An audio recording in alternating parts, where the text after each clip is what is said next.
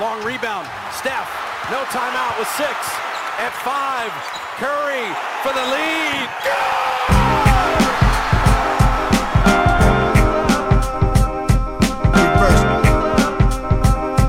Reverse. Reverse. Reverse. Always. Salut à toutes et à tous, bienvenue ou bien revenu à nouveau avec nous euh, dans un nouvel épisode du podcast de l'équipe Rivers Basket Session. Euh, si vous avez la marche funèbre qui joue en continu dans votre tête ou euh, voir la marche de l'empereur dans Star Wars, sachez que c'est normal. L'équipe de France s'est fait sortir, on peut difficilement le dire autrement, très salement de cette Coupe du Monde après deux matchs. Euh, malheureusement, l'équipe, malheureusement pour eux, hein, les joueurs vont encore devoir jouer des matchs, tout simplement parce que les phases de poule sont pas terminées, les matchs de classement, mais ils savent déjà que c'est fini pour eux cette année. Euh, dur, euh, voilà, pour, les sujets du podcast, on était obligé de revenir quand même sur, la campagne. Là, c'était impossible de, faire de faire l'impasse. On va essayer de revenir en détail ce matin. Chai et Antoine, qui sont avec moi aujourd'hui, euh, sont revenus déjà dessus euh, dans le CQFR. euh, voilà, un petit peu à chaud sur sur les deux matchs la défaite face au Canada euh, de 30 points en ouverture, puis euh, la défaite euh, sur le fil face à la Lettonie hier. Voilà, vous êtes revenus dessus. Là, on s'est dit qu'on allait revenir un peu plus en détail quand même sur, sur ce. Bref, on a l'impression de faire dans le sensationnalisme, mais c'est dur de sortir des mots, de sortir de, en dehors de, du cadre de mots tels que fiasco, des, euh, défaite. Enfin, c'est quand même euh, pour une équipe qui était ambitieuse, qui rêvait euh, de, jouer euh, l'or mondial, sortir au premier tour, c'est vraiment, très compliqué. J'ai envie de commencer comme ça, Shai, Antoine, après le CQFR, après, voilà, on est un petit peu plus à froid, après avoir vu aussi le traitement dont ont fait l'objet les Bleus, que ce soit parmi euh, les médias ou même sur les réseaux sociaux, euh, quel est votre sentiment euh, maintenant tout simplement, voilà, quel est votre sentiment? Est-ce que ça a changé? Est-ce que vous êtes toujours sur l'énervement, l'incompréhension? Est-ce qu'il y a des choses qui vous ont permis de remettre un petit peu les choses en perspective? Comment vous voyez le truc? Honnêtement, j'ai toujours du mal à comprendre, même en, analysant un peu les choses. bah, on l'a redit ce matin, à chaque fois qu'on parlait de la compétition, de ce qu'on envisageait pour l'équipe de France, et je pense que c'était pas de l'arrogance ou de, enfin, c'était logique de les imaginer jouer euh, euh, une médaille, voire même la plus belle des médailles, euh, vu la configuration du tournoi, vu le, groupe qui a été formé. Alors, visiblement, on a été aussi aussi peu inspiré qu'eux pendant, le, pendant ces, deux, ces deux premiers matchs et, on s'est trompé. Je pense que c'est c'est- le truc qu'on retient, c'est que même quand je lisais des gens, on lisait aussi, on vous lisait dans les commentaires, il y en a beaucoup qui disaient non mais ça peut jamais aller au bout, ou alors vous êtes trop, euh, trop confiant. Je, je- comprends ça, mais même, même, en- même avec ça, j'arrive pas toujours à comprendre euh, ce qui a, a pu se passer pour au moins passer le premier tour. C'est ça, ça le truc. Parce qu'après ce premier se passait un million de choses. La défaite contre le Canada n'était pas euh, invraisemblable. On savait qu'elle pouvait arriver. Mais celle qui a suivi et qui a entraîné l'élimination, ouais, je ne m'attendais pas à ce que à, à pas plus qu'un premier tour. Il aurait sans doute fallu passer par l'Espagne. On sait à quel point c'est difficile après. Il y, a, plein de choses qui étaient. Mais, mais ça, à ce premier tour, non. C'est toujours. Moi, moi, personnellement, même si ça fait, ça fait quasiment 24 heures, là, c'est toujours l'incompréhension et le choc. Et je pense que c'est un peu pareil pour les joueurs qui, eux, euh, en plus, ont la double sanction de devoir rester sur place, de jouer des matchs euh, sans, sans le moindre intérêt, à part peut-être une forme d'honneur. Et encore, euh, quand tu joues pour la 17e, de la 17e à la 32e place, est-ce que c'est vraiment. Enfin, voilà. Je me mets aussi à leur place, ça doit être compliqué. Il y a plein de discussions et de choses qui, doivent intervenir prochainement. Et ils doivent être à peu près dans le même état de choc et d'incompréhension que, nous, je pense. Bah, pareil, moi, le sentiment qui domine, ça reste quand même la, la déception, hein, l'immense déception. Je pense que même que c'est déception, c'est un euphémisme. Euh, après, je, je pense que je suis sans doute influencé du coup par ce que j'ai vu lors des deux matchs. Mais l'ironie, c'est que je ne fais pas un retournement de veste, parce que moi, je voyais effectivement l'équipe de France aller très loin. Je pensais vraiment que l'équipe de France avait une chance de médaille d'or. Et là, avec le recul, et c'est pour ça que je pense que je suis influencé, il y a des choses où je me dis, OK, je vois là où des signaux qu'on a, que moi, par exemple, j'avais refusé de voir. Je pense qu'on on a des individualités vieillissantes pour certaines. Je pense à Batum, Nicolas Batum. Je pense même à Nando De Colo, que j'ai encensé dans le dernier pod qu'on a fait avec Théo. Mais voilà, je pense qu'on a des. De Colo a fêté ses 36 ans, quand même, en juin dernier. Il y a des. Alors, ça veut pas dire qu'il est plus bon. Hein, c'est pas ça que je suis en train de mettre en avant. Pareil, de la même manière, ça veut pas dire que Batum, il est plus bon. Mais je pense qu'ils sont plus aussi beaux que ce que je ne veux les voir. pareil pour d'autres joueurs. J'ai vu cette équipe trop belle et avec le recul, j'arrive à m'en rendre compte. Et il y a ces soucis de rigueur qu'on a déjà vus, ces soucis défensifs qu'on a déjà vus l'an dernier. Tout ça, autant d'éléments, de lacunes. Hein. Je pense que le, manque de rigueur, le, manque d'intensité, le manque de solidité défensive, euh, les, les, balles perdues, je le répète, je l'ai dit dans le CQFR, 20 contre la Lettonie, 17 contre le Canada, c'est pas un défaut nouveau. Euh, ça rentre un peu toujours dans ce manque de, ce rigueur, dans ce manque d'application. C'est des choses qu'on avait déjà vues, donc sur lesquelles j'avais moi personnellement fermé les yeux, mais c'est n'est pas une lacune nouvelle de l'équipe de France. Euh, je vais vous lire une, une, déclat de Vincent Collet, euh, parce que je pense que ça lance sur quelque chose d'intéressant, ça concerne l'humilité.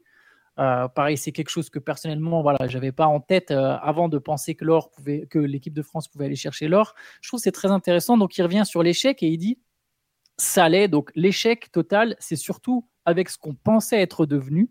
Forcément, l'équipe de France un sort de deux campagnes, médaille d'argent, Jeux Olympiques, en passant proche de l'or, puis Eurobasket, médaille d'argent. Donc ça allait surtout avec ce qu'on pensait être devenu. Ça me rappelle aussi l'humilité. Je ne l'ai pas dit assez fort avant que l'on commence la compétition, mais on ne peut pas être performant à ce niveau dans un tel concert de concurrence si on n'a pas l'humilité pour se battre. Ça n'empêche pas l'ambition. Bien sûr qu'il faut aussi du talent, mais de ce qu'on a pu faire ces dernières, années n'était pas fait qu'autour du talent. Le croire serait une erreur fondamentale. Je trouve cette partie très intéressante. Penser que tout tournait autour du talent. C'est un travail de tous les instants pour être une grande équipe. Et là, clairement, sur ces deux matchs, on n'en a pas été nul. Ah, j'aime beaucoup ce qu'il dit sur l'humilité. On s'est peut-être vu trop beau trop vite, euh, notamment par. Enfin, il n'y a pas si longtemps, on avait, quand même une génération dorée avec des Tony Parker, Borésio, etc. Et malgré ça, il y avait quand même des matchs pièges et on devait quand même batailler, on devait quand même se battre constamment pour être une équipe forte défensivement, pour battre des équipes qui sont a priori nettement moins talentueuses que la nôtre. Et je pense que ça, on l'a peut-être oublié un petit peu en fait. Ouais, bah, c'est intéressant, intéressant tout ça. Tu as raison de rappeler que même avec euh, notre génération dorée de Boris Diaw, Tony Parker, euh, les frères Pietrus, Michael Gelabal et, compagnie, on a galéré longtemps avant de pouvoir avoir des, succès, des médailles et, être, euh, et, passer au premier plan de, sur, la scène internationale. Il y a une chose sur laquelle je voudrais revenir en, en en préambule. Et c'est pas du tout euh, cherche pas des excuses à l'équipe de France. Je dis pas ça même simplement parce que l'équipe de France est sortie du est sortie aussitôt du, tournoi mais c'est sur la formule en fait des compétitions FIBA. Que moi je déteste ces nouvelles formules de compétition FIBA. Il y a trop d'équipes. On en avait on en avait parlé ensemble mais moi je vous avais déjà dit la même chose. Euh, lors de l'euro dernier le dernier euro on a fini médaille d'argent. Mais déjà je comprends pas en fait enfin je comprends pas la FIBA veut vendre les droits télé de ses compétitions au plus de pays possible. Donc elle a ouvert, ouvert, le, ouvert les vannes. Il n'y a, jamais eu autant d'équipes qualifiées pour les championnats d'Europe ou les championnats du monde. Ça, donne des compétitions qui sont peut-être plus excitantes parce que chaque match est très important et finalement il peut y avoir plus d'upsets et de surprises que par le passé. Mais pour moi, un championnat d'Europe ou un championnat du monde, il doit aboutir sur savoir qui est la meilleure équipe du monde, qui est la meilleure équipe d'Europe.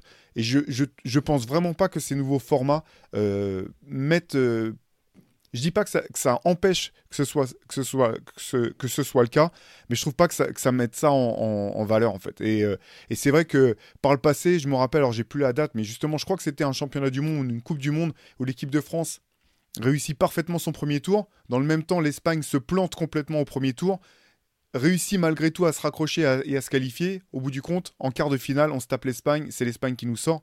Je veux dire, si l'Espagne avait je, prends cet exemple pour dire, dans la même configuration aujourd'hui, l'Espagne n'aurait jamais passé le premier tour. Et ça, euh, c'est ce genre de choses, je trouve, je trouve ça compliqué, en fait, même pour les athlètes. On en parlait ce matin un petit peu en off, de leur dire bon bah vous allez faire des fenêtres de qualification pendant la saison. Donc déjà ça, je trouve ça, elles ont pas de sens ces, ces, fenêtres de qualification. Où finalement il y a même des mecs qui vont aller se taper, qualifier des équipes dans lesquelles ils pourront jamais jouer parce que les meilleurs joueurs d'Euroleague ou les meilleurs joueurs de NBA sont pas forcément dispo pour jouer ces compétitions.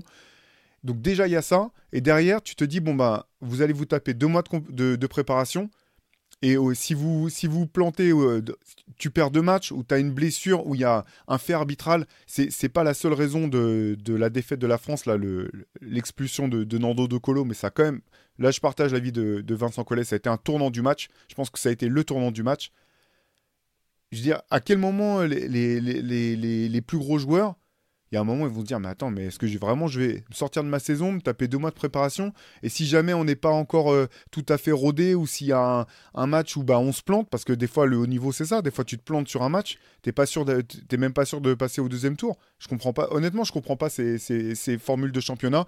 Et euh, alors, je sais que ça peut euh, sembler très franchouillard, chauvin, se dire, ouais, tu dis ça parce que t'es dégoûté, l'équipe de France n'est pas passée.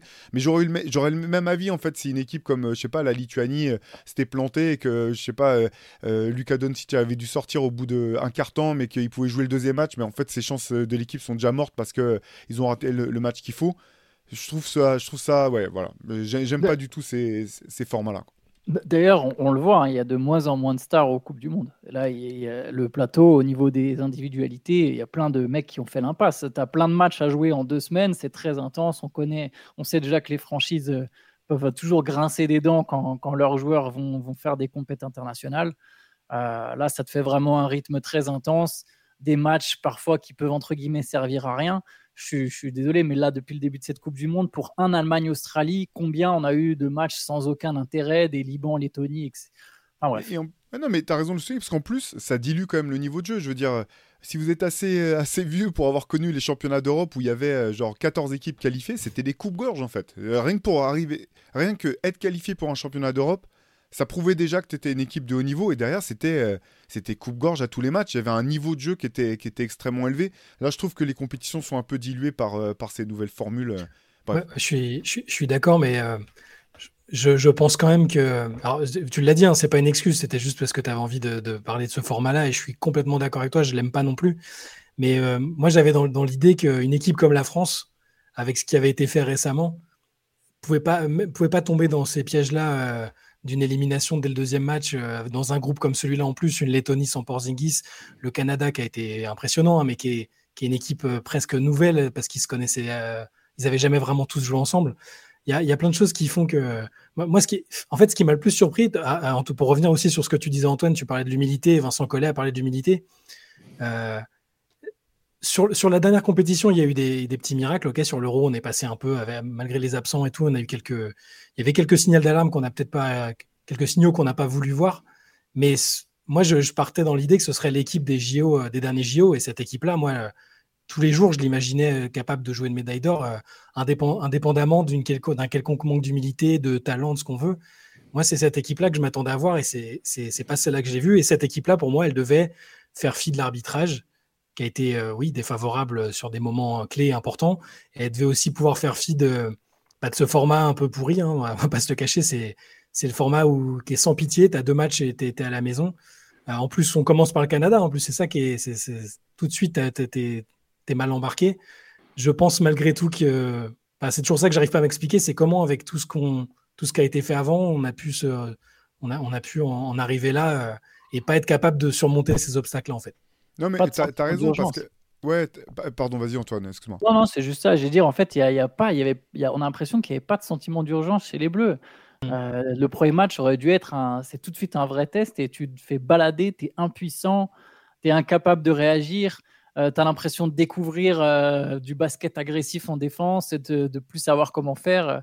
Tu vois, il y avait une espèce de passivité comme si on se reposait sur certains lauriers qu'on n'a pas, parce qu'on a des lauriers d'argent, de médailles d'argent, mais on n'a pas notre dernier titre, il date, euh, c'était il y a 10 ans, et c'est le seul de, du 20, enfin, depuis, de, enfin, depuis très longtemps. Donc, euh.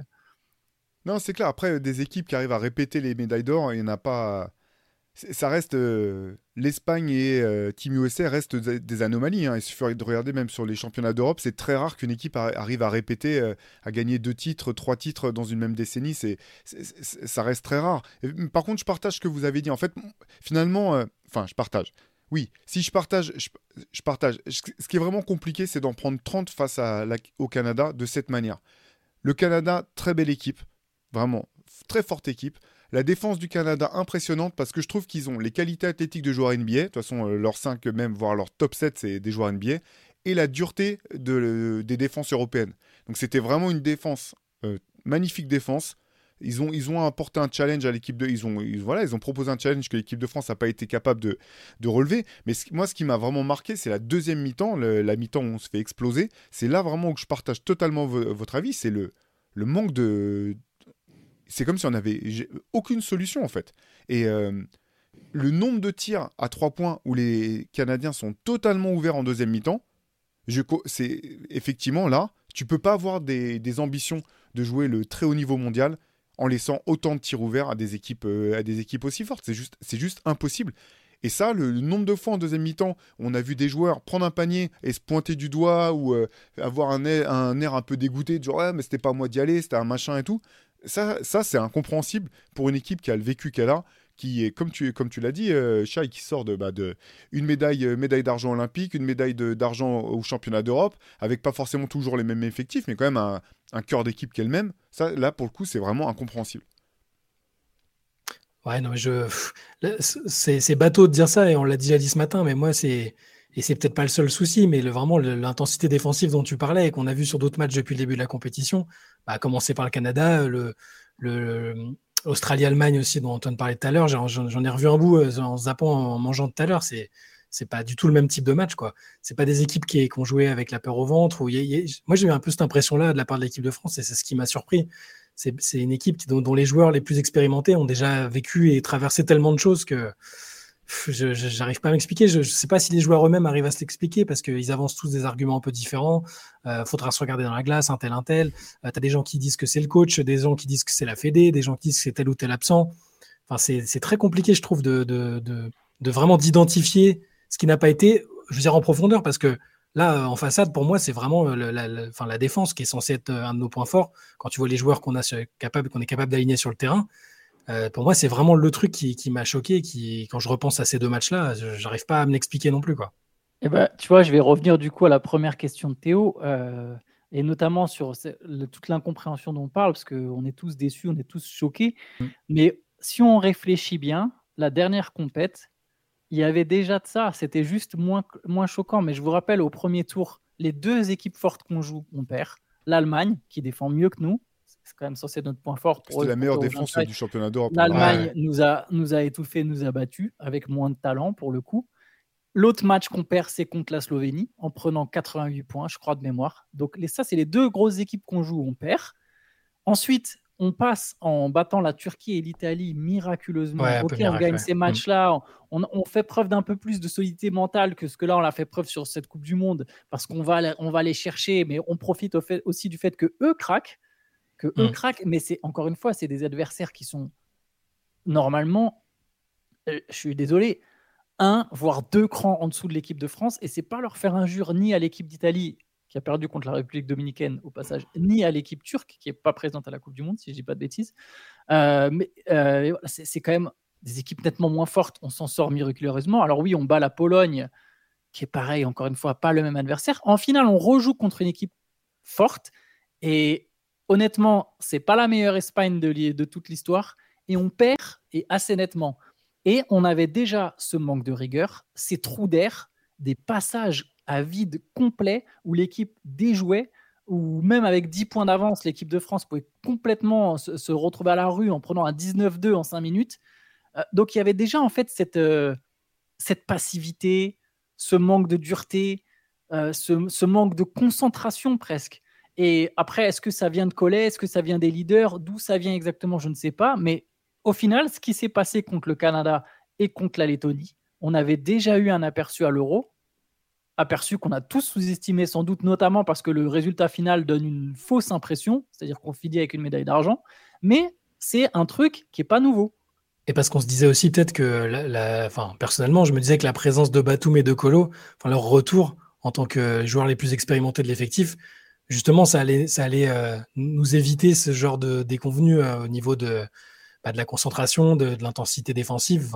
C'est des joueurs qui, qui, ont tellement fait de choses que, et au final, euh, c'est deux joueurs qui ont eu du mal individuellement dans, dans, la compète.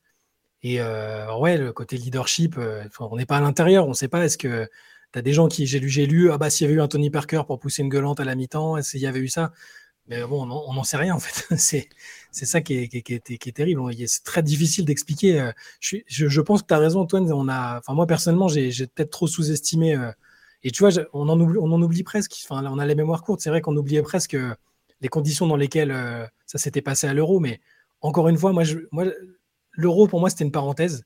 Et je m'attendais à voir le même groupe, ou presque, qu'au JO. Et pour moi, c'est un groupe qui a regardé Team USA avec Kevin Durant et compagnie dans les yeux, qui n'a pas été si loin que ça de les battre. Et je m'attendais à ce qu'on ait, n'y ait plus les mêmes. Les, les, bah, les, petites, les, petites, Ouais, on les a battus en, Ouais. en, en- en ouverture. Avant, et en finale, c'était quand même pas une, une, une raclée, loin de là. Donc, euh, c'est ça. T'as, t'as raison, il y avait des signaux et on, on les a peut-être pas vus ou on a peut-être trop estimé que les joueurs euh, qui allaient revenir, euh, venir ou, ve- ou revenir allaient les régler et ça n'a pas été le cas. Après, pour, pour revenir sur, sur la défense, moi je me demande dans quelle mesure les problèmes défensifs viennent pas des problèmes offensifs en fait. Parce qu'en fait, euh, il y a des problèmes, il y a un manque de playmaking évident. Au dernier championnat d'Europe, c'était le plus gros point noir en fait, euh, en Mm. l'absence de, de Nando. Euh, Nando, ceci dit, face au Canada, moi je l'ai trouvé plutôt bon. Je dis pas qu'il a été, que c'était le Nando de Colo euh, euh, déterminant, euh, décisif, euh, tueur, euh, qui a été le meilleur jou- joueur d'Europe à un moment, mais j'ai trouvé plutôt bon. Euh, Antoine parlait ce matin de, de, de Vincent Collet, de la grosse incompréhension. Moi, c'est pareil, je comprends pas pourquoi Nando était pas sur le terrain au début du troisième carton face au Canada. Quand on prend tout le, tout, on prend une espèce de, de, de raz-de-marée à ce moment-là et de mémoire. Faudrait que je regarde le match, mais je me demande si c'est même pas lui le premier joueur à remarquer pour l'équipe de France une fois qu'il rentre sur le terrain, à mettre le, premier panier. C'est que- c'est quelque chose comme ça. Si c'est pas le premier, ça va être le deuxième. Donc il y a ce problème de, de leadership, je pense, dans la création du jeu. Là, pour moi, c'est-. J'ai du mal à me l'expliquer parce qu'ils jouent ensemble depuis longtemps. Mais en fait, je trouve aucune alchimie entre, euh, sur le terrain, en tout cas, entre Nando et, Evan Fournier. Il n'y a pas vraiment de jeu à deux. Et j'ai trouvé qu'il y avait un problème, en fait, euh, manifeste, quand même, d'altern- d'alternance dans le jeu. Tout est sur les extérieurs.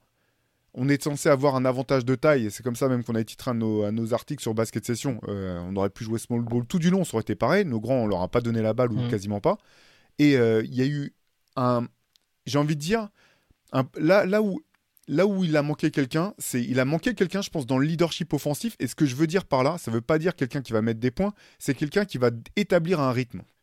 Un rythme de jeu sur lequel on, va, on se caler. Parce qu'en fait, moi, ce qui m'a sauté aux yeux euh, au début du match contre le Canada, c'est le fait que pendant peut-être les six premières minutes, tout le jeu était euh, pour les extérieurs. Il n'y avait pas d'alternance du tout dans le jeu. Euh, et il y avait un tas de tirs qui étaient soit précipités, soit la balle circulait pas. Et de toute façon, après, il restait 7 secondes. Donc on allait dribbler sur place, appeler pour jouer un pick and roll. Donc quand, je dis ça, bien sûr, on se tourne vers Evan, Fournier parce que euh, parce bah, c'est lui euh, qui était le leader offensif de cette équipe. Moi j'aime moi j'aime bien Evan dans le sens où j'aime bien son franc parler. Je pense que c'est un joueur de haut niveau vraiment. C'est un très fort attaquant. Défensivement il a progressé.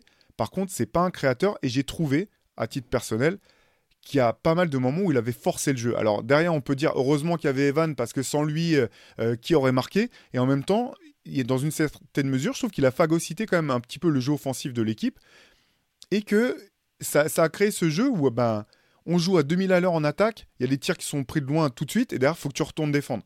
Après, tu repars, tu retouches tout, pas encore forcément la balle et boum, faut que tu retournes défendre. Et au d'un moment, ça use tout le monde en fait. Au moment, ça use tout le monde en fait. Tu peux pas. euh, J'avais l'impression un petit peu de regarder le. Euh, Enfin, j'ai j'avais l'impression qu'on était comme dans la situation euh, du moment où on avait Tony Parker euh, au milieu Ouais. des années 2000 où on parlait de Tipeee dépendance et on se disait d'un côté donc il y avait les pros et les enfin pas les pros et les contre mais certains disaient Tony Parker doit se mettre au niveau de ses coéquipiers et d'autres disaient bah non il faut qu'il joue à 2000 à l'heure sinon de toute façon on peut pas mettre de points sauf que là Evan Fournier c'est pas le Tony Parker de ces années-là et le niveau de l'équipe est bien plus haut qu'à l'époque de, de Tony Parker donc j'ai pas compris cette, in- cette incapacité qu'on a eu à vraiment créer du jeu et à impliquer plus tout le monde même euh, Gershon Yabusele qui avait été bah, l'un des leaders offensifs de la- à, à l'Euro.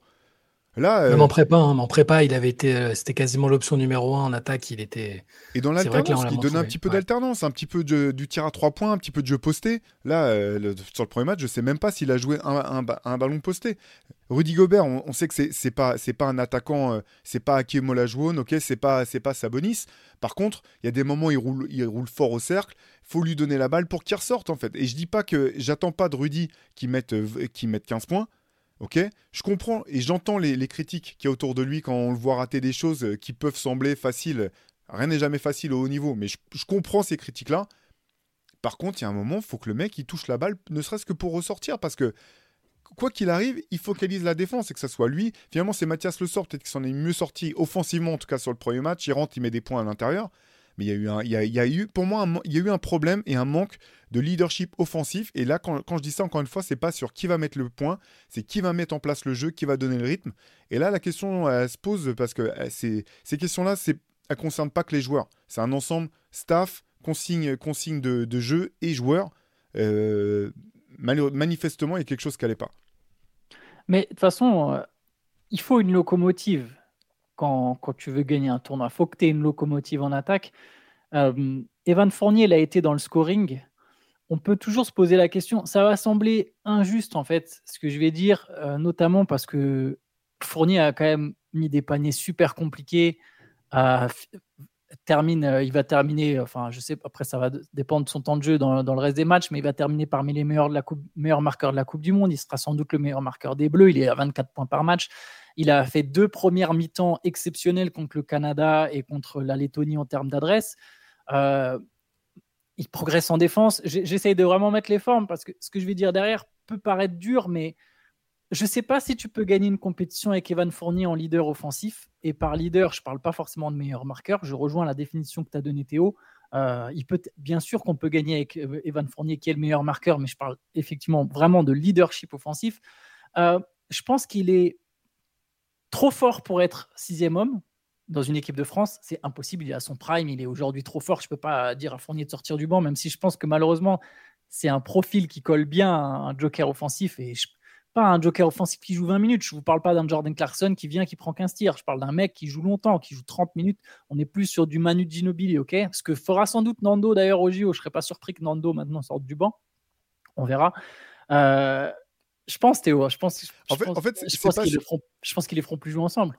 En fait, le, problème, c'est que Enfin, pardon, je t'interromps, mais il y, a ce problème au poste 1 en fait. Parce que si tu n'es pas Nando, on a, on a que des joueurs qui sont unidimensionnels. Exactement. Et finalement, il y a un moment, il faut quand même que tu aies un créateur. Parce que par, là, là euh, Nicolas Batum est pas pour moi un créateur, mais c'est un joueur qui donnait du lien, qui pouvait. Hein, c'est un peu cliché de dire facilitateur de jeu. Bref, il, jouait ce rôle-là. Là, il le joue plus. Sur cette compétition, en tout cas, il l'a pas joué. Est-ce qu'il n'a pas pu le jouer? Est-ce qu'il peut plus le jouer? Je sais pas. Mais derrière, il y a, quand, quand Nando n'était pas là, il y avait aucune création le, celui qui a créé le plus, certainement, c'était Sylvain Francisco. Il a joué extrêmement peu à la fin du, premier match. Je veux dire, il y a un moment. Euh, la c'est pour ça, pardon, je, je vais te redonner la ah, parole, Antoine. Ça, je, je me ça fait une très bonne transition. Même si on disait que Nando a passé son prime et qu'il pourrait aider plus l'équipe en sortie de banc, euh, l'idée me choque pas. Mais en l'état actuel, je vois pas euh, qui peut prendre son spot en fait. Je, suis tout à fait d'accord avec toi, c'est un vrai chantier. Je suis pas sûr non plus qu'il y ait d'avoir une réponse. D'ailleurs, je, je, pense que Nilikina est peut-être celui c'est le meilleur défenseur du lot. Il faut un défenseur. Il faut qu'il y ait au moins un bon défenseur dans le bac court. Je pense que Nilikina est peut-être celui qui est le plus taillé, sachant qu'il a un peu de gestion en lui. Euh, je dirais que du coup, Nilikina Fournier, mais, ça veut, mais je suis d'accord avec toi qu'il y aura un problème de création si c'est Nilikina Fournier le bac court. Et j'en reviens à cette idée de locomotive. Donc je disais, Evan Fournier, aujourd'hui, il est trop fort pour sortir du banc. C'est évident. C'est un très fort joueur, mais c'est pas un top 5 dans la compétition. Je pense que Evan Fournier, et je, je lui manque vraiment pas de respect, c'est pas Shai Gildeus Alexander c'est pas, c'est même pas Anthony Edwards qui a pas d'expérience FIBA, c'est pas Luka Doncic, ça c'est sûr et certain, c'est pas Yanis, même si Yanis a jamais rien fait avec la Grèce pour l'instant, c'est pas Jokic, c'est pas ces mecs-là. Donc Evan Fournier, il est très fort, mais je sais pas si c'est si tu tournes ton équipe autour d'une individualité et je c'est pas Tony Parker. Voilà, on peut le dire comme ça. Il y a des moments, déjà avec Tony Parker, quand on voulait jouer comme ça, on gagnait pas. On sort en quart de l'Euro 2012 ou contre les Espagnols pendant tout un quart temps on regarde juste Tony Parker jouer. C'est ce qui s'est passé sur certains moments dans cette compétition. Il y a des moments où on regardait juste Fournier jouer. Fournier, encore une fois, il met des paniers très difficiles. Il y a des 1 contre 1. Est-ce qu'il les prend parce qu'il est obligé ou est-ce que c'est lui qui amène ces 1 contre 1 Ça, c'est encore une autre discussion. Mais il met des 1 contre 1 difficiles. Mais il n'est pas assez fort pour mettre 50 points euh, et de faire gagner un match à, l'arrache. Et, c'est vraiment pas lui manquer de respect, selon moi, de lui dire ça. Et du coup, j'en reviens à cette idée de locomotive c'est est-ce que Wembanyama pourra être une locomotive? Si tu gardes ce 5, Nilikina Fournier, est-ce que tu as Wembanyama au poste 4 à la place de Yabouzele, qui a pourtant été excellent euh, sur des dernières compètes euh, est-ce que tu as Wembanyama qui est ton poste 4, mais est-ce qu'il sera prêt à ta locomotive après un an une année en NBA Honnêtement, j'en suis vraiment pas persuadé. Est-ce que tu as Embiid qui vient jouer? Je sais pas. Là, oui, là, c'est sûr. Si tu as Embiid, là, tu as un des cinq meilleurs joueurs de la compète. Euh, mais bon, Euh, faut lui, encore une fois, faut lui passer des ballons à l'intérieur. Il je, y a cette question de locomotive. Je me demande qui peut être ce leader offensif de l'équipe de France, qui peut être ce mec qui, au-delà de ton aspect collectif, de ta défense, euh, de ta rigueur, si tu te remets à gagner tout ça, ce qui serait déjà énorme, il te faut encore aussi cette petite individualité qui va te faire franchir, enfin cette grosse individualité qui va te faire franchir le cap pour la victoire. On parle vraiment de victoire. Et là, je ne sais pas, est-ce que l'équipe de France est capable d'avoir cette locomotive? Hormis peut-être Embiid et Wembanyama dans trois ans. Est-ce qu'il y, avait vraiment besoin de cette locomotive ou est-ce que euh, est-ce qu'il y avait juste besoin peut-être de, joueurs capables de pas de créer des diversions, mais au moins d'apporter un peu d'attention de la part de l'équipe adverse? Tu vois, Wembanyama, je suis pas non plus, je sais pas s'il aurait été vraiment prêt, s'il n'aurait pas eu euh, beaucoup de pression et tout ça, mais il aurait attiré l'attention, il aurait peut-être euh, justement permis au jeu d'être moins parfois stéréotypé, comme tu le disais avec Evan Fournier par, par instant. J'arrive pas à savoir. que je, je, pense que dans tous les cas que là, tout ce, que, ce dont tu viens de parler, ça va inciter à revoir les plans. Je pense pas, je c'est impossible qu'ils arrivent au JO. Euh, je, ne pense pas qu'il y aura de changement de sélectionneur. Hein, je pense pas qu'il y aura une explosion du groupe. Enfin, j'ai du mal à l'imaginer. Euh, mais, mais ça va peut-être se jouer à un apport ou deux. Des, ça, que ce soit Wembanyama, que ce soit un Embiid, même si je, avec les, derniers, les dernières nouvelles, je suis pas très, je suis pas certain qu'on voit Embiid en équipe de France. Mais admettons que ce soit Wembanyama, je, je pense que ça apportera quand même des, des, solutions et qui sans, que ce soit le joueur providentiel, le mec qui va mettre les 45 ou 50 points. moi, je pense qu'il y a plus besoin de retrouver, euh, ça paraît cliché encore une fois, mais une espèce d'osmose collective et de, euh, dynamique collective qu'on n'a a plus vu, tu vois, euh, qui, qui, fait que tu peux avoir plusieurs joueurs à 12, 13, 15 points, peu importe, où ils sont tous capables d'apporter à différents moments, comme peuvent le faire les équipes américaines parfois, où match là, ça va être le tien, celui-là, ça va être le tien, on, va, on partage les points. Elles n'ont pas besoin d'avoir d'avoir un mec qui est à 45 points comme la Slovénie ou avec Doncic ou tu vois. Je, moi, je c'est plus ça que j'attends de voir avec euh, l'arrivée d'un éventuel joueur providentiel. Je, ça je suis d'accord je suis assez d'accord avec, avec ce que tu dis, Shai, en fait, parce qu'en fait, euh, je pense que cette équipe-là, euh, elle pouvait quand même faire bien mieux que, que ce qu'elle a fait. C'était pas simplement un problème de, de, personnel. Et tu, donnais l'exemple de, de, de, SGA, Antoine. Je trouve que c'est vraiment intéressant parce que si on regarde le match contre la France, SGA, il fait une première mi-temps qui est lambda en fait. Elle n'est pas extraordinaire du tout sa première mi-temps. Par contre, tout le monde joue. Tout le monde joue du côté du Canada. Il y a un moment, même euh, début de troisième carton, il, il, prend plus de tirs, mais il les met pas. Et puis au bout d'un moment, boum, ça commence à tomber, tomber, tomber, tomber. Et puis comme les joueurs très forts, euh, les joueurs de ce niveau-là, de toute façon, il y a un moment où ça finit. Euh, tu sais qu'ils vont pas finir à 0 sur 27. Il y a un moment, ça va, ça va finir par payer. Et en fait, ce qui était compliqué, je trouve, dans, dans, les peu de matchs qu'on a pu voir, hein, parce que de toute façon, la compétition est finie au bout de deux matchs c'était l'empressement qu'il y avait à mettre des points en fait et, euh, du côté mm. de, du côté d'Evan et même dans le premier dans le premier match j'ai été étonné de voir son temps de jeu sur la première mi-temps où il sort, il sort très peu en fait. Il y a, même il pas, Il sort pas. il, sort et il rentre tout de suite à un moment. Il me semble qu'il sort à la fin du premier carton une minute et il revient quasiment tout de suite. Ou euh, enfin, ou peut-être je me trompe peut-être. Peut peut-être même moins d'une minute. Je crois qu'il à 24 minutes à la mi-temps. Donc peut-être qu'en fait il est, peut-être sorti quelques secondes. Alors qu'il sort, alors qu'il sort d'une saison blanche. Hein. Il sort d'une saison blanche. C'est vrai que c'est donc tu vois, j'entendais, euh, bon moi j'étais j'étais en, en, déplacement donc j'avais pas j'avais pas Bean, j'avais le la, chaîne, euh, enfin le compte FIBA, le compte de la chaîne FIBA là qui est avec les commentateurs en anglais qui disait ah il y a un mec qui disait ah bah oui comme comme il a pas beaucoup joué pendant la saison, je pense que Vincent Collet s'est dit que voilà il avait les ressources donc il va le mettre beaucoup sur le terrain. Bon, j'entendais mais mais quand même il y a un moment il faut que tu puisses aller chercher euh, euh, d'autres d'autres ressources en fait. Et tu vois, à ce moment-là, première mi-temps contre le Canada, le score est encore serré. On sent que ça va être un gros match, que ça va être un match dur. Euh, donc je comprends si tu es le sélectionneur et que tu pas du tout confiance dans, dans le reste de, de, de, de, tes joueurs pour, pour, pour, les mettre sur le terrain, mais moi j'étais quand même assez étonné en fait de voir ce, cette surutilisation quelque part d'Evan. Donc c'est là, c'est pour ça que je disais, il y a, il m'a semblé qu'il manquait un leader offensif et, quand je disais ça, il y avait il y a, il y a quand même une tâche qui est, enfin, une responsabilité qui est partagée entre le coaching staff, les joueurs sur le terrain, ceux qui sont pas sur le terrain et qui n'ont pas pu montrer ou qui n'ont pas assez montré, je sais pas. Mais, mais pour. Euh, pardon, et excuse-moi, je, reprends le fil de ma pensée. Antoine, tu parlais de tes top 5 joueurs. Moi, je vais prendre l'exemple de l'Allemagne à la dernière compétition, championnat d'Europe. Elle, a fini pas championne d'Europe, l'Allemagne. Moi, je pense que c'était quand même, au bout du compte, certainement la meilleure équipe du tournoi, celle qui a, développé le meilleur jeu, même si euh, bah, l'Espagne est toujours aussi, euh, aussi incroyable au, très haut niveau. Il n'est pas forcément un joueur top 5, euh, tu vois. Euh. T'es un, hater de Schroeder, c'est pour ça que tu dis ça. Schroeder, il est top 5 d'une compète, eh, les gars. il, est, il, non, mais il, il, a été, il, a été, il a été bon, Schroeder, mais honnêtement, je, je pense pas que Evan Fournier ait quoi que ce soit à. Enfin, enfin attends, est-ce que Schroeder était à l'euro là? Si, si, il est à l'euro. Non, j'ai ouais, un énorme. Non, non, non, non. Euh, Schroeder était à l'euro complètement. Mais je pense pas qu'Evan Fournier, sur le, tu vois, sur le, sur le talent pur, ce qu'il peut apporter à une équipe, en termes de talent, oui, je pense pas qu'il ait quoi que ce soit à envier à un Denis Schroeder. Un Denis Schroeder, non, je, suis d'accord. Je suis d'accord avec toi. Oui, je pense qu'en FIBA, c'est moins marqué. Après, euh, moi, les gars, euh, je disais jamais que l'équipe de France ne pouvait pas faire mieux avec non, ce personnel actuel. Hein. Je, je disais vraiment, je parlais de gagne. Pour la gagne, je pense qu'il si vraiment, je me, en fait, je me projetais déjà. Pardon, je suis allé trop vite. Je me projetais déjà sur les JO et sur toujours cette ambition de médaille d'or. Mais c'est évident qu'avec le personnel, pour moi, l'équipe a été pas mal construite. D'ailleurs, j'ai lu ça. Moi, je suis pas d'accord. Je trouve l'équipe elle est. Après, en fait, de toute façon, si on parle du poste de meneur, il n'y a pas un vivier débordant de toute manière. Euh, après, il y en a que tout le monde peut dire ouais, bah, ça aurait été mieux de prendre Albici ou un tel ou un tel. Euh, une fois que Nikina s'est blessé, oui, pourquoi À la limite, pourquoi pas Ça, je veux bien entendre, mais je trouve pas que l'équipe a été mal construite. Par contre, là où, là où je vous rejoins tous les deux, c'est qu'effectivement, sur le terrain, dans le jeu, euh, rien que le match contre le Canada, quand il y a encore 15 points, ce qui est beaucoup, mais qui n'est absolument pas insurmontable, surtout quand il te reste 15 minutes à jouer.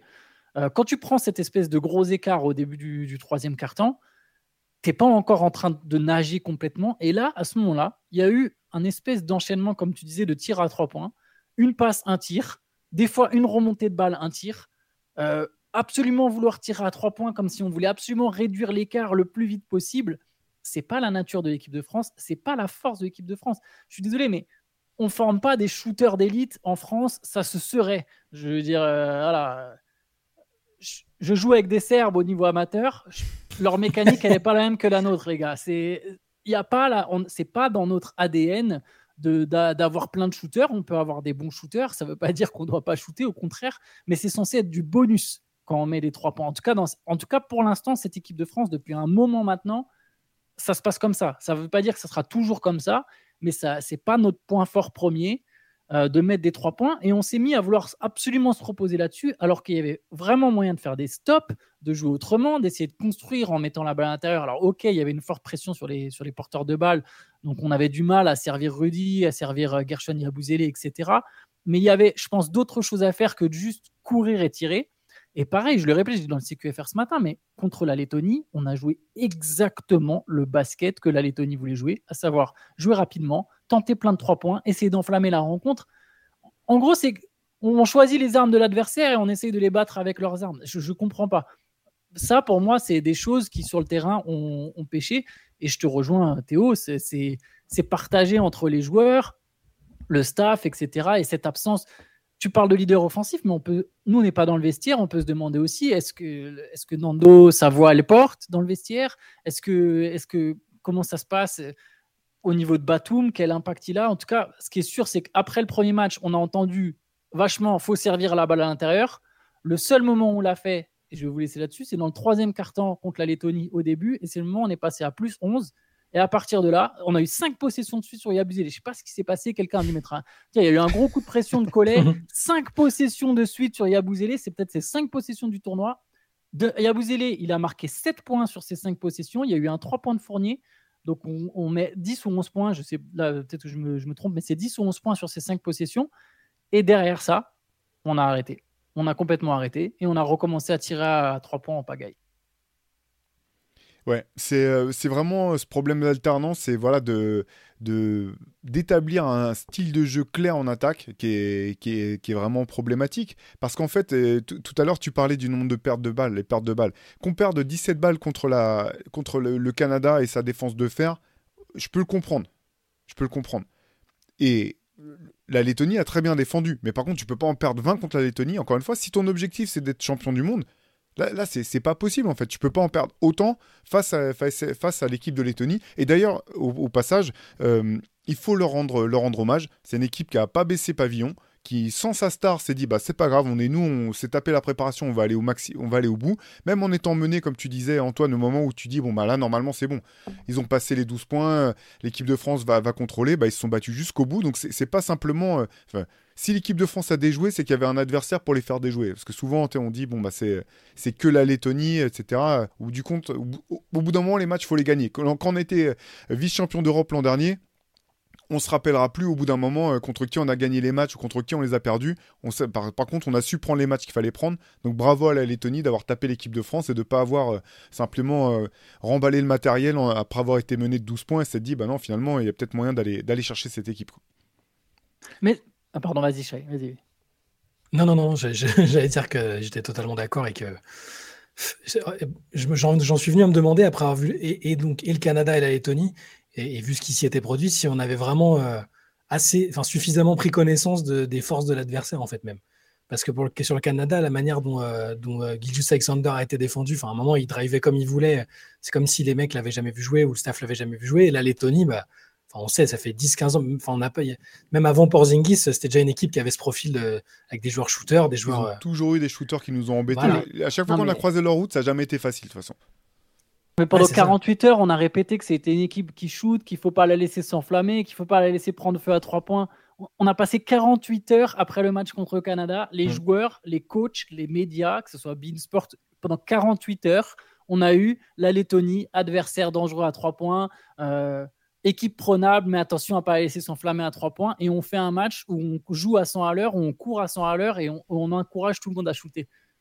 48 heures, 48 heures non-stop sur ça, et, c'est comme ça que se, passe le match. Alors du coup, dans ces conditions-là, enfin voilà, un peu de chance de demander est-ce que ça vient, est-ce que c'est les joueurs qui, dans le flot du match, euh, se disent pas, euh, oh la mince, on est en train de les laisser trop shooter, c'est leur, leur, c'est leur style, ça nous va pas, ou est-ce que c'est le staff qui a dit, euh, ok, même s'ils shootent, de toute façon, on, est meilleur que ça va passer. Enfin, c'est, ça qui est frustrant de l'extérieur, c'est de pas savoir ce qui, ce qui s'est vraiment passé, parce que nous, de l'extérieur, on se dit, ouais, bah c'était évident que ça allait se passer comme ça, mais après, dans les faits, comment, comment, est-ce qu'on fait en situation pour, euh, pour pas que ça se produise? C'est ça le truc. Ouais, bah ça, ça, va être le, le, chantier. On peut on peut peut-être euh, aussi se projeter un petit peu vers l'avenir. Tu as commencé à le faire, Antoine. Tu as fait aussi un, un, papier sur Basket Session. Là, je vous encourage à aller lire l'article d'Antoine sur les, grands chantiers à, à, mettre en place du, du côté de l'équipe de France. Donc là, là, notre chance finalement dans ce malheur, c'est qu'on est déjà qualifié pour les Jeux Olympiques. Donc euh, au moins, on, ne se dit pas, bon, bah, on a foiré le mondial et en plus, on ne sera pas au JO. Notre équipe sera qualifiée. Euh, il y a toute une génération qui va euh, très certainement aller jusqu'à ces Jeux Olympiques. Euh, il en est de même pour le, pour le coaching staff. On pourra revenir là-dessus, mais si je ne me trompe pas, je crois que le, le contrat actuel de, qui lie Vincent Collet à la fédération, justement, va jusqu'aux Jeux Olympiques. Donc il y a une certaine logique aussi, je pense, quelque part, mais sans pour en débattre, hein, aller jusqu'à cette compétition avant de, remettre un certain nombre de choses à plat sur, à plat. Moi, ce qui me marque un petit peu, c'est ce que tu disais, Antoine, sur le, sur poste 1. C'est vrai que ça aurait pu être Andrew Albici, ça aurait pu être un tel. Il n'y avait pas non plus, pas non plus comme s'il y avait une, solution euh, idoine. Même, euh, je ne vous cache pas que je comprends que sous le, coup de l'émotion, de la déception, euh, des fois on formule pas exactement euh, les choses qu'on pense de la manière dont on le dit.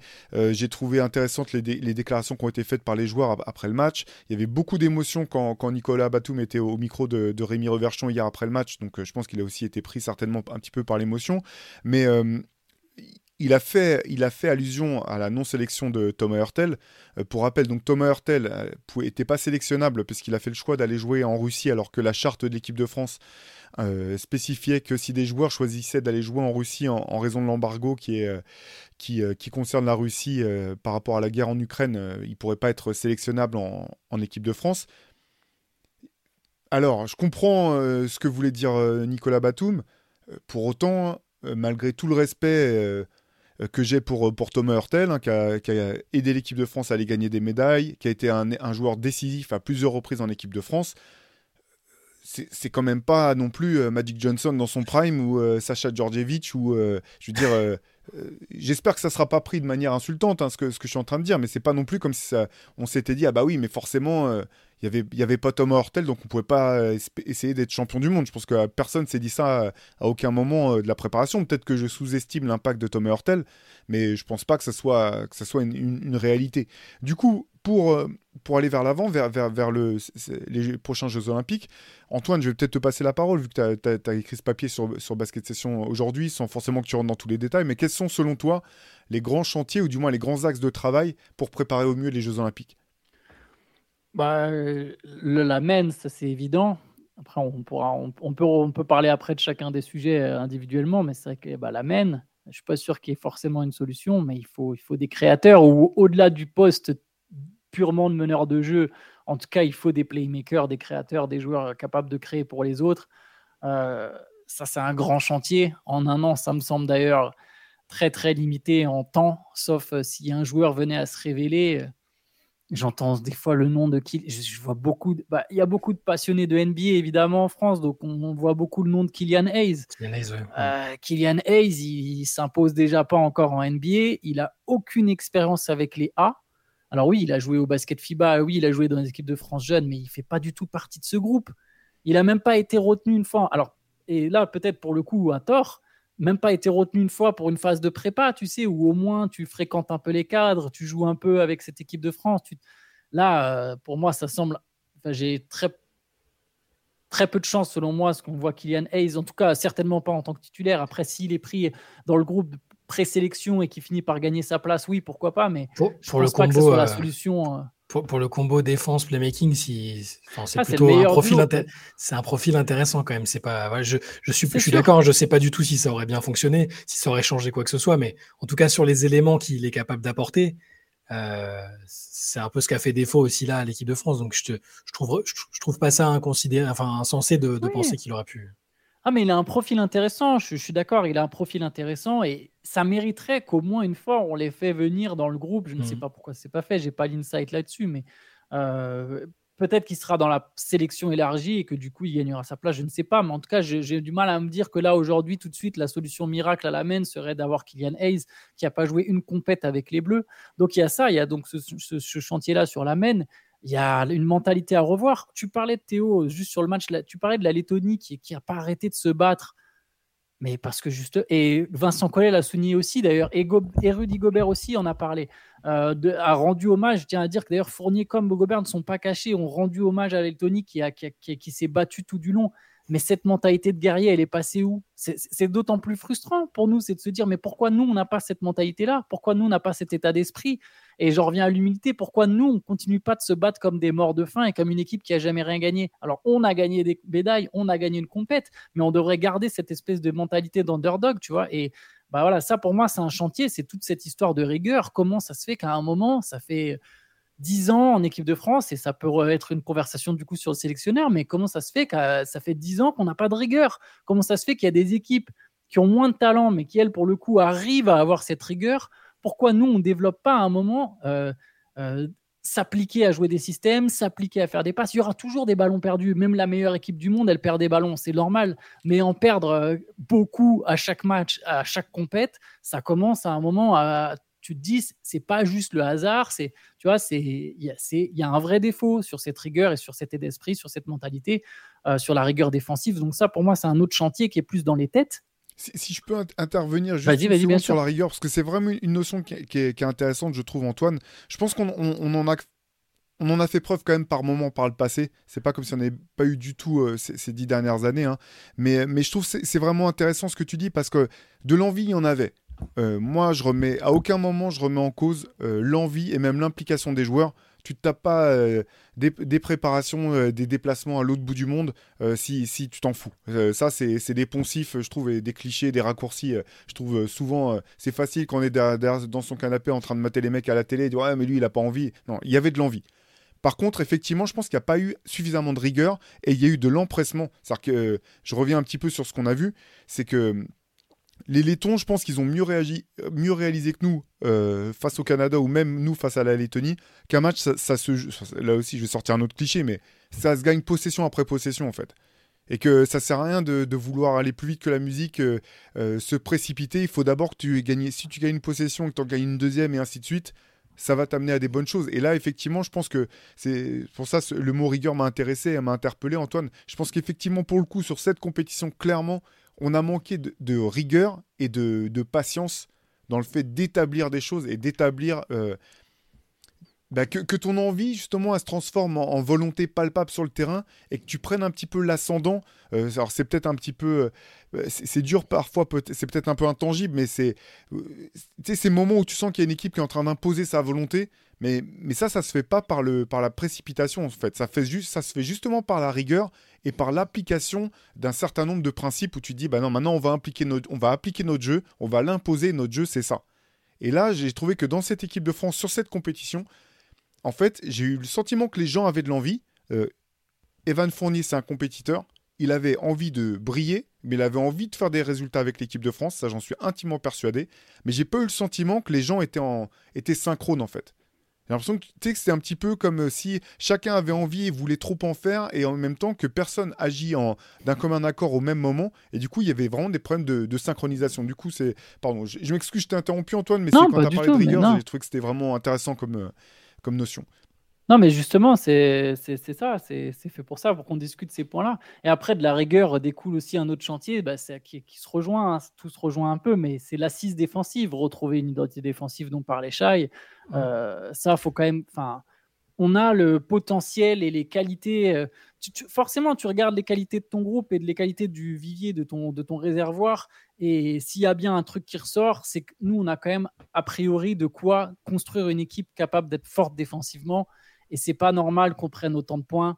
Euh, donc, faut retrouver, je pense, un autre chantier. Et là, pour le coup, c'est les deux derniers points. Autant la mène, c'est pas facile. Autant, je pense que la, bah, tout ce qui est rigueur, synchronisation et assise défensive, c'est des choses qui peuvent être euh, corrigées d'ici les jeux. Et après, le quatrième point, c'est un truc dont j'ai déjà abordé tout à l'heure, c'est cette histoire de locomotive, c'est savoir, et ça rejoint ce que tu disais Théo aussi, c'est quel sera le leader offensif ou défensif, mais peu importe, mais quel sera le leader sur le terrain de cette équipe de France. Euh, ça, pareil, je ne sais pas si d'ici un an, si on aura vraiment une réponse. Je pense qu'il y aura une espèce de leadership. pour ce qui est de marquer les points, en fait, je pense que ça sera un peu par, euh, association. Il faudra avoir. Euh, moi, j'aurais beaucoup aimé voir Victor sur cette compétition parce que bah, ça s'apprend le très très haut niveau. Il a beau avoir tout le potentiel du monde, je pense qu'on ne peut pas attendre de lui qu'il se hisse dès sa première compétition aux Jeux Olympiques en France, avec la pression de taré qu'il y aura autour de, cette équipe, du, jour au lendemain, qu'il soit l'un des meilleurs joueurs forcément de la compétition. Euh, s'il y arrive, bah, ça sera une super, euh, une super surprise, mais ça va être, ça va être compliqué. Je pense qu'il faut qu'il y euh, il faut qu'il il faut qu'il y ait différentes personnalités qui puissent s'exprimer offensivement. Et pour revenir sur ce que tu disais, effectivement, sur la défense, l'importance de la défense, c'est que offensivement, je pense pas que, que, la France ait une véritable identité offensive. Les succès de l'équipe de France ont toujours été euh, ancrés par une défense de fer. Et on a des joueurs très forts individuellement. Euh, on a un magnifique vivier de joueurs. On est capable, sur certaines compétitions, c'est celle où on va loin, bah, de défendre fort, défendre ensemble. Mais je pense pas qu'offensivement, on est forcément un, style de jeu ou une véritable identité offensive qui nous permet de nous reposer là-dessus. Quand, je dis ça, je compare avec d'autres pays où tu sais que la Serbie, il y aura toujours un, créateur incroyable, voire un, deux, voire, trois, et que derrière, ça va graviter autour de ses joueurs. Ça peut être euh, Djordjevic à l'époque, euh, Teodosic plus récemment, euh Misic, enfin bref, il y a toujours des joueurs comme ça. La Lituanie, c'est une équipe qui va être plus ou moins forte en fonction de ses individualités. Quand elle a des individualités qui sortent du lot, bah, c'est une équipe incroyable. Mais quand elle n'a pas ses individualités, il y a quand même toujours ce fond de jeu, en fait, cette école de jeu lituanienne que tu reconnais. Il y, a, du mouvement de ballon, du pick and roll, ils sont forts dans le shoot. Nous, je pense pas qu'on ait cette, identité forte en attaque. Euh, Ce c'est pas la force de l'équipe de France. La force de l'équipe de France, c'est la défense. Et là, je reviens sur ce que tu dis, Antoine. Je pense pas qu'il y ait de succès potentiel possible pour une équipe de France sans une, identité défensive forte. Après, on aura des joueurs, on a des joueurs maintenant, on a vraiment des joueurs forts euh, offensivement qui sont talentueux, mais il faut qu'on ait cette assise. Sans cette assise et sans euh, une domination au rebond, je ne pense pas qu'on puisse avoir les exigences, du moins de, les exigences qui vont avec euh, le fait de vouloir jouer des podiums ou de vouloir jouer lors, ou très grande compétition internationale. Le, seul scénario où il y aurait une locomotive, pour revenir sur l'expression que tu as utilisée, Antoine, et, j'ai dit tout à l'heure que j'y croyais très peu, mais finalement, c'est si Joel Embiid vient jouer, ça, ça, va peut-être euh, ôter quelques mots de tête en termes d'organisation, de, structure de jeu et tout ça. C'est pas du tout une garantie que ça fonctionne. Et moi, de base, vous savez que j'étais pas, je suis pas forcément un partisan de, j'étais pas un partisan de sa naturalisation.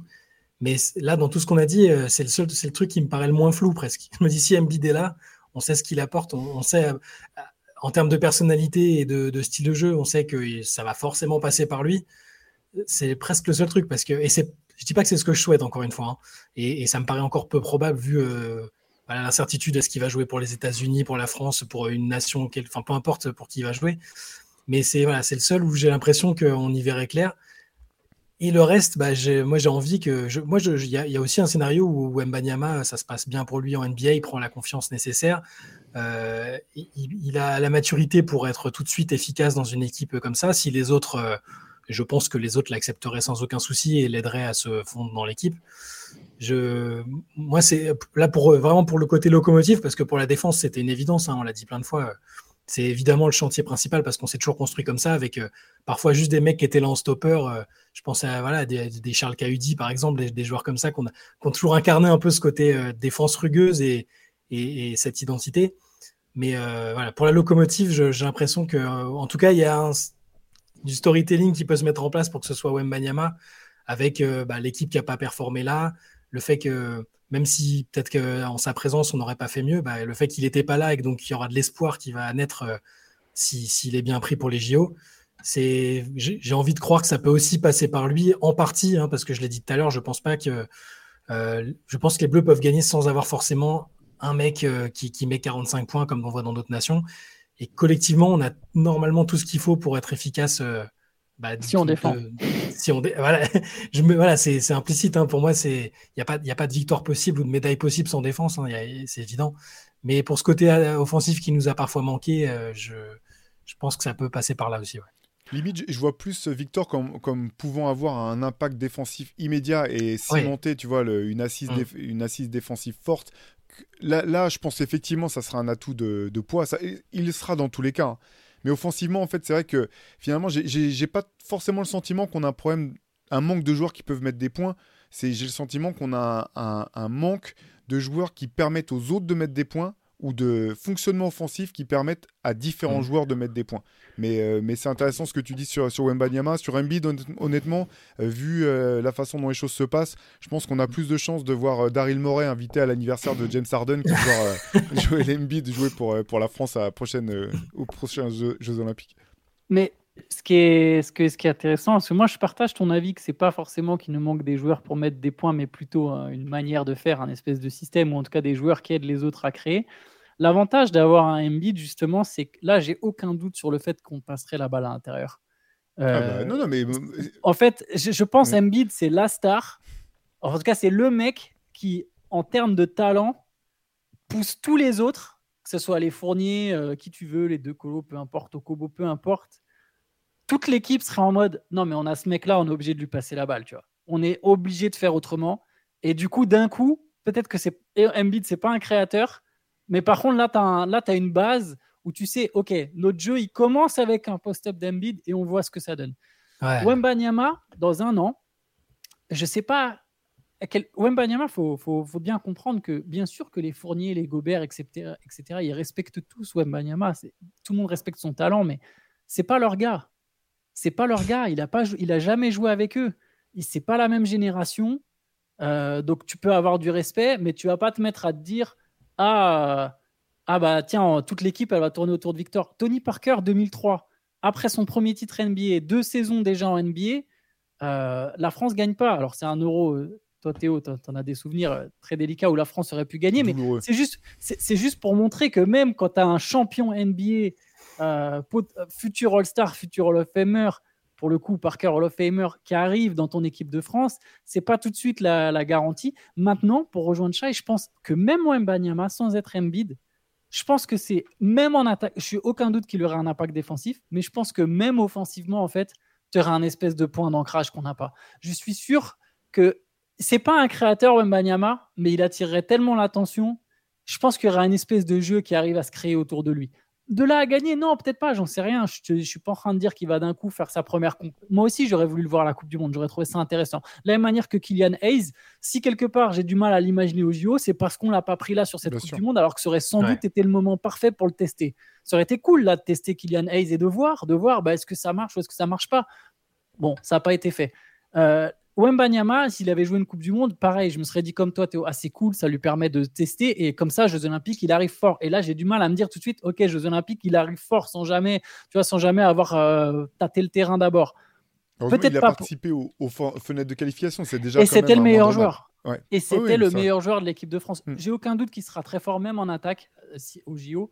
Euh, de là à gagner, je ne sais pas. Mais par contre, je pense qu'il y a moyen, effectivement, si tu as de la défense, comme dit Shai, si tu as un, vrai collectif et que tu as un espèce de leadership offensif partagé entre Fournier qui va de temps en temps aller mettre ses points, une recherche plus présente de l'intérieur parce que tu as Wembanyama euh, ou Embiid, etc. Enfin, Wembanyama, oublions le cas Embiid, parce que tu as Wembanyama. Euh, des relations inter-inter entre Wembanyama et Gobert. Je pense que les deux joueraient ensemble en FIBA, très clairement. Il y a moyen d'avoir une équipe très compétitive et qui compense du coup cette absence de meneur. Et tu peux même te dire que Hurtel serait le meneur, qu'on oublie cette règle ou pas, on verra si la Fédé revient dessus, la Fédé est têtue. Que ce soit Hurtel ou Nilikina, euh, il y a moyen d'avoir une vraie équipe compétitive et intéressante, je pense. De, toute façon, il y a moyen, et même cette année, on avait une équipe qui était, qui était, qui était, enfin, qui aurait dû être compétitive. Non, mais c'est vrai que c'est vrai que la blessure aussi de, de Franck Nilikina a fait du mal en fait parce que ouais. Il était vraiment en forme. Hein. Voilà, il avait aux Jeux Olympiques, il avait été extraordinaire euh, face aux Américains, mmh. euh, face à Team USA, il avait été très bon. Le problème de, de Franck, c'est quand même le fait qu'il joue pas beaucoup en saison régulière. Quoi. C'est pendant l'année. Euh, après, Evan n'a pas joué ou quasiment pas joué du tout non plus la saison. Il était, il était performant malgré tout dans, dans, son registre. Non, ça va être intéressant. Je pense qu'il y a une autre question qu'il faut aborder, ne serait-ce que parce que bah, ça a été relevé par pas mal de, bah, de, de, personnes qui suivent le basket. C'est le cas de, Vincent Collet. Alors, euh, c'est vrai que quand tu suis, bon, je vous, décourage, enfin, je vous engage, je vous encourage pas à suivre les résultats sportifs euh, par le, le prisme de Twitter. Hein. c'est quand même, c'est quand même ce qu'il y a de pire. Euh, là, ça fait quand même, il y a, y a, bah, il est pointé du doigt largement quand même pour ce, cette, contre-performance. Euh, je pense que tout n'est pas comme pour tout le monde en fait. Personne n'est exempt de, reproches. Euh, il y, a, des compétitions où effectivement je n'ai pas trouvé forcément inspiré, que ce soit dans la préparation comme au JO 2016 où c'était un petit peu euh, n'importe quoi, même si je pense que la fédération aussi méritait son, lot de, reproches pour, cette compétition-là. cette année, on l'a dit, hein, ça s'est joué en deux matchs de toute façon. Donc il y a, des, comment dire, des rotations que j'ai pas forcément compris moi non plus moi, je voudrais simplement je pense malgré tout, euh, et puis après je vous, laisserai donner votre avis, comme, je disais tout à l'heure, là, il y, a, quand même une certaine logique à aller jusqu'au JO, 2024 avec euh, bah, les cadres que, sont euh, Nicolas Batum, Nando De Colo, Evan Fournier, les cadres du jeu, et, aussi avec le, le, staff technique pour aller au bout de ce cycle. je trouve que c'est... pour moi, il y a une logique là-dedans. Je pense aussi que même si, voilà il y a certainement à raison euh, parfois des moments où on doit pointer euh, le sélectionneur du, doigt. Moi, je me rappelle aussi d'une époque où l'équipe de France euh, gagnait pas, une époque où on changeait de coach tous les deux ans après, après le moindre revers, que ce soit après Alain Weiss en 2003, qui aussi avait, bah, il avait des torts et des, enfin, il, avait des, il, il, avait des torts, il avait aussi des choses à mettre à son crédit. Ou après Claude Bergeau, après l'Euro 2007, où là aussi, je pense qu'il y a eu des, énormes erreurs de, casting de, dans le, la non-sélection de certains joueurs. Mais je me rappelle de ce moment où c'était un petit peu. Euh, euh, tu savais pas quel, quel, sélectionneur tu allais avoir, où il n'y avait pas d'identité de jeu forte, où euh, ça bougeait tout le temps. Il faut reconnaître que bah, Vincent Collet a un palmarès impressionnant avec l'équipe de France. pour moi, il y a une logique quand même à, aller rester dans la continuité, aller jusqu'au jeu de, jeu de 2024 et ensuite de bah, certainement remettre les choses à plat, voir, voir ce qu'on garde, ce qu'on veut changer. Je ne sais pas quel est votre sentiment, vous, par rapport à Vincent Collet la, question, c'est enfin, qu'est-ce que que tu fais à la place en fait en un an euh, qui, tu mets? Que, enfin, on connaît la fédération, ils auraient probablement probablement mis quelqu'un aussi du, du euh, Enfin, je, je vois pas ce que ça aurait changé. Ou alors la seule raison, la, seule euh, seul scénario que je, pourrais comprendre et encore, ce serait un énorme choc psychologique et tu vas prendre un coach étranger avec une méthode qui n'a rien à voir, quasi militaire, euh, un serbe, j'en sais rien, mais ou euh, peu importe, pas forcément un serbe, un italien, un espagnol, euh, mais quelqu'un qui a des méthodes radicalement différentes et qui qui, changerait tout, enfin tout l'écosystème de l'équipe. Et, et, là tu tentes un énorme pari, mais je vois pas là, moi non plus je je trouve que c'est à la fois oublier un peu ce qui a été fait avant et, on a l'impression à lire les gens que Vincent Collet c'est un peintre en stratégie, en tactique. C'est pas le cas. Il n'est pas du tout exemple de tour proche. Comme toi, Théo, j'ai pas compris certaines rotations, certaines de deux, trois choses, mais dire c'est les, les, joueurs sont au moins autant responsables. Peut-être la il y, a il, y a tellement, il y a tellement de choses que réduire le problème à Vincent Collet, même si, euh, oui, peut-être qu'il a peut-être fait son temps, j'en sais rien, mais alors, est-ce qu'on ne peut pas se dire qu'il aura aussi fait son temps à la fin des JO Et je pense que lui-même, euh, je serais surpris qu'il n'arrête pas après les JO, enfin qu'on ne passe pas à autre chose. je trouverais ça, enfin surtout vu, vu, ce qui se passerait si Collet était remplacé ou démissionnait, c'est-à-dire prendre quelqu'un d'autre qui, est déjà dans le giron de la fédération et qui n'aurait pas des idées de jeu fondamentalement différentes euh, qui n'aurait pas un impact euh, supérieur sur les joueurs qui sont en place, un vécu supérieur avec ces joueurs-là, je vois, je vois pas l'intérêt vraiment de la pertinence de changer maintenant. En fait. Après, est-ce que je trouve qu'il a été parfait et qu'il est toujours parfait? Non. Euh, mais je pense qu'il mérite aussi qu'on reconnaisse. Moi, tu parlais de l'époque où où on n'était pas sûr de ce, d'à quoi s'attendre avec cette équipe de France. Moi, je me souviens de l'époque où on gagnait rien, où on n'avait pas de médaille, où c'était euh, bah, même avec un bon vivier, euh, ça, ça, marche pas. Bah là, on a quand même on est, on est tombé sur une génération et sur un coach qui est capable de presque toujours faire podium ou pas loin quand il y a l'équipe qui. Alors là, voilà, là c'est le c'est l'exemple euh, inverse qui vient de se produire par rapport à ce que je viens de dire, mais c'est je veux pas être le défenseur ultime de Vincent Collet, dire que c'est le meilleur coach du monde et tout ça, mais je la, pertinence de, de changer sur ce timing-là me paraît pas évidente. Ouais, moi je vais, je vais, je vais vous, je vais me, enfin, je vais vous, je vais répéter tout ce que vous avez dit. De toute façon, c'était pas prévu de changer de sélectionneur parce qu'on s'attendait pas à prendre un tel échec. Donc ça voudrait dire soit se lancer dans des longues recherches euh, et ça serait bizarre de pas avoir encore de sélectionneur euh, à je sais pas à 9 mois des JO ou à 8 mois des JO. Soit faire comme tu as dit, Chat, et prendre un mec de la Fédé euh, qui est déjà en place, mais au final, ça ne changera rien. Pareil, si tu prends, imaginons, tu prends un coach étranger, ce que je trouve très intéressant comme idée, mais au final, lui, il va découvrir son équipe pour la première fois qu'en juillet, euh, parce que ses joueurs NBA, il les aura pas pendant la saison. Donc, d'un coup, il va se retrouver à devoir impliquer des méthodes. Ça prend plus, qu'une compète euh, de, mettre en place tout ça. Ça n'aurait aucun sens en termes de timing. Je pense qu'effectivement, Vincent Collet, il va aller au bout. Et la transition, elle se fera même au-delà du coaching staff. Je pense qu'après les JO, il y a une mmh. génération qui part. On sait que Batum, il arrêtera l'équipe de France. Fournier et Gobert, ils seront sans doute toujours là, mais ils prennent de l'âge. On parlait notamment des bons résultats au JO 2021 euh, euh, avec le tandem Fournier-De Colo. C'était déjà il y a deux ans. Euh, je, disais, je donnais l'âge de De Colo tout à l'heure. Encore une fois, c'est un joueur que j'adore. Hein. C'est vraiment pas, mais voilà, il avait 34, maintenant il en a 36. C'est pas pour l'enterrer, mais il y, a, une génération de joueurs qui va changer. Derrière, on a des Victor Wembanyama qui sera bien sûr le, nouveau visage, on l'attend tous. Des Ousmane Dieng, des Kylian Hayes, des Koulibaly, Sissoko, etc. On ne sait pas exactement des Rizaché. On verra qui va se développer, mais ce qui est sûr, c'est qu'il y aura un changement de génération avec Gobert et Fournier qui seront là pour faire l'accompagnement comme l'ont fait d'autres avant. Et il y aura sans doute aussi peut-être un changement de coach, mais là, tout de suite, je ne le vois pas. Et c'est pas pour défendre Collet, c'est juste un point de vue logique. Vincent Collet, je, pense quand même que ça reste un très bon coach. Euh, c'est très facile de taper sur le sélectionneur. Après, par contre, oui, il y a des erreurs.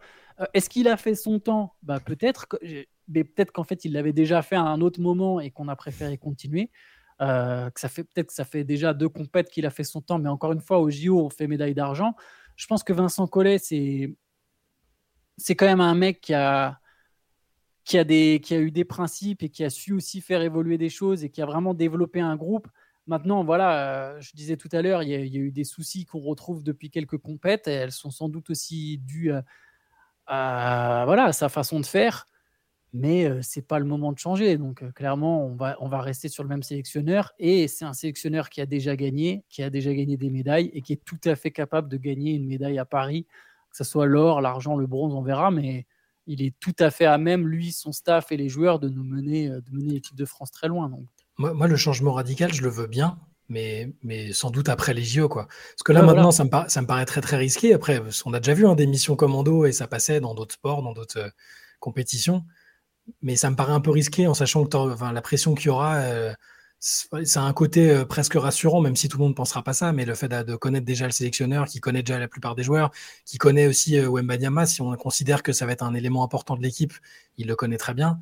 Moi, je, suis pour un changement radical de méthode, mais après les Jeux Olympiques, en fait.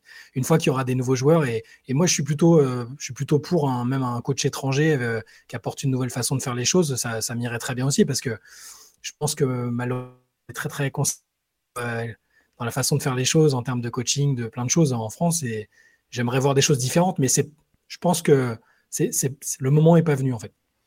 Et la présence de Wemba Nyama va peut-être pousser d'ailleurs justement aussi des coachs étrangers à taper à la porte.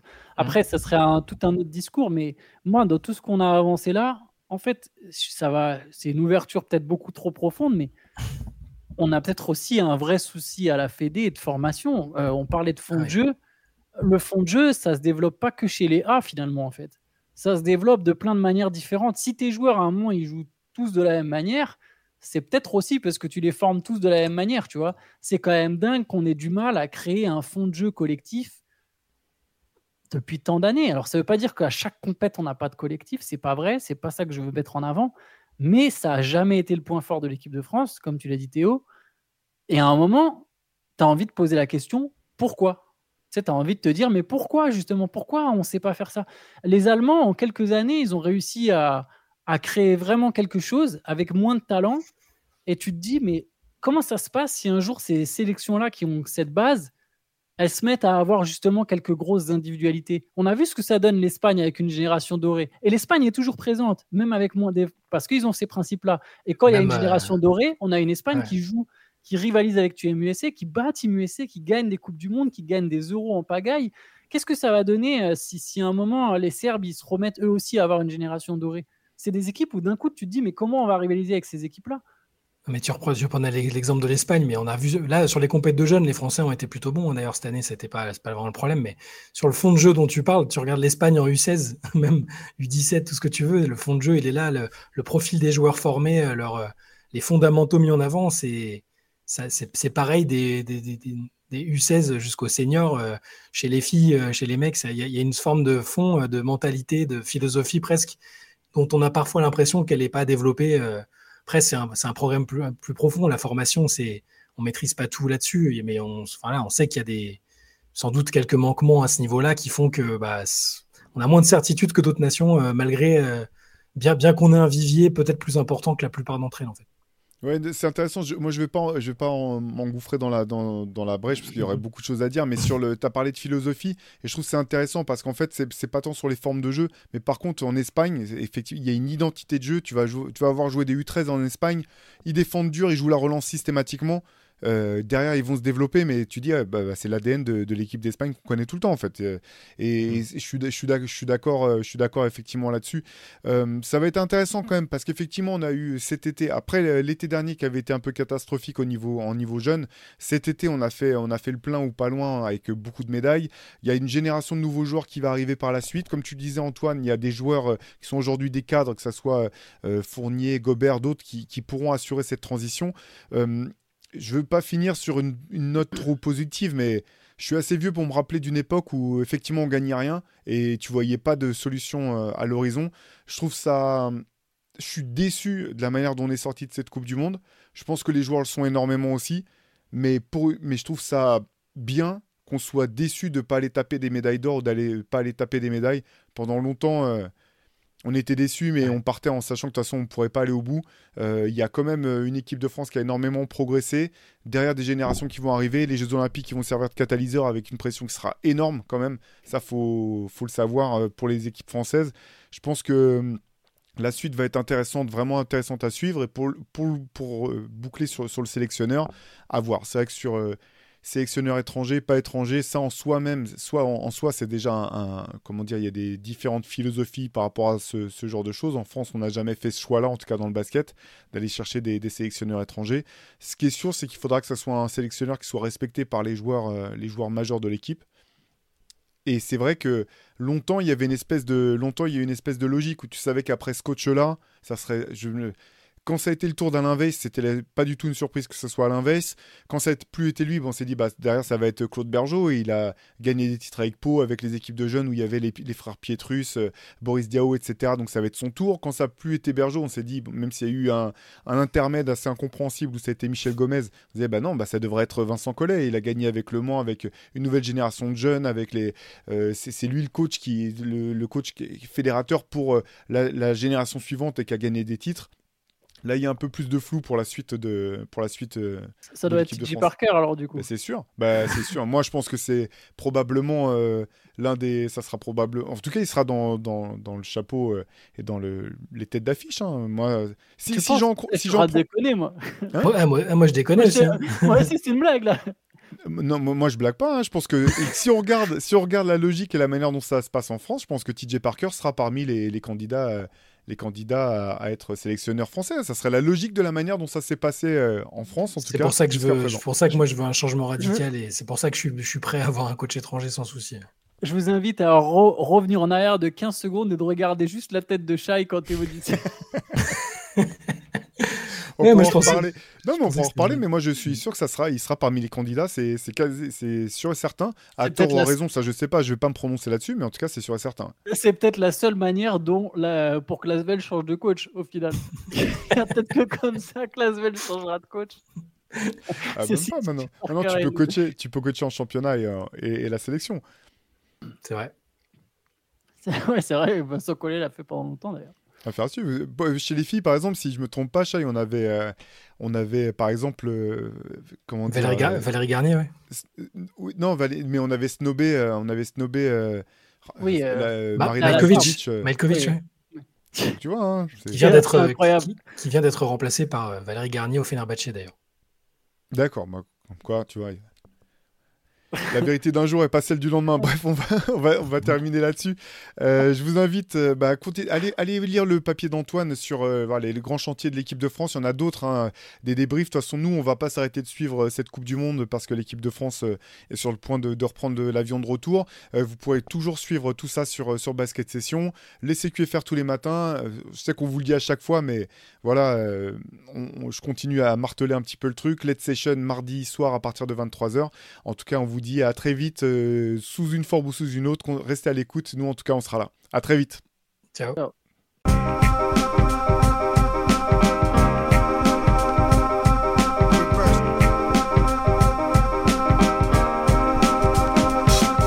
Game is out there, and it's either play or get played.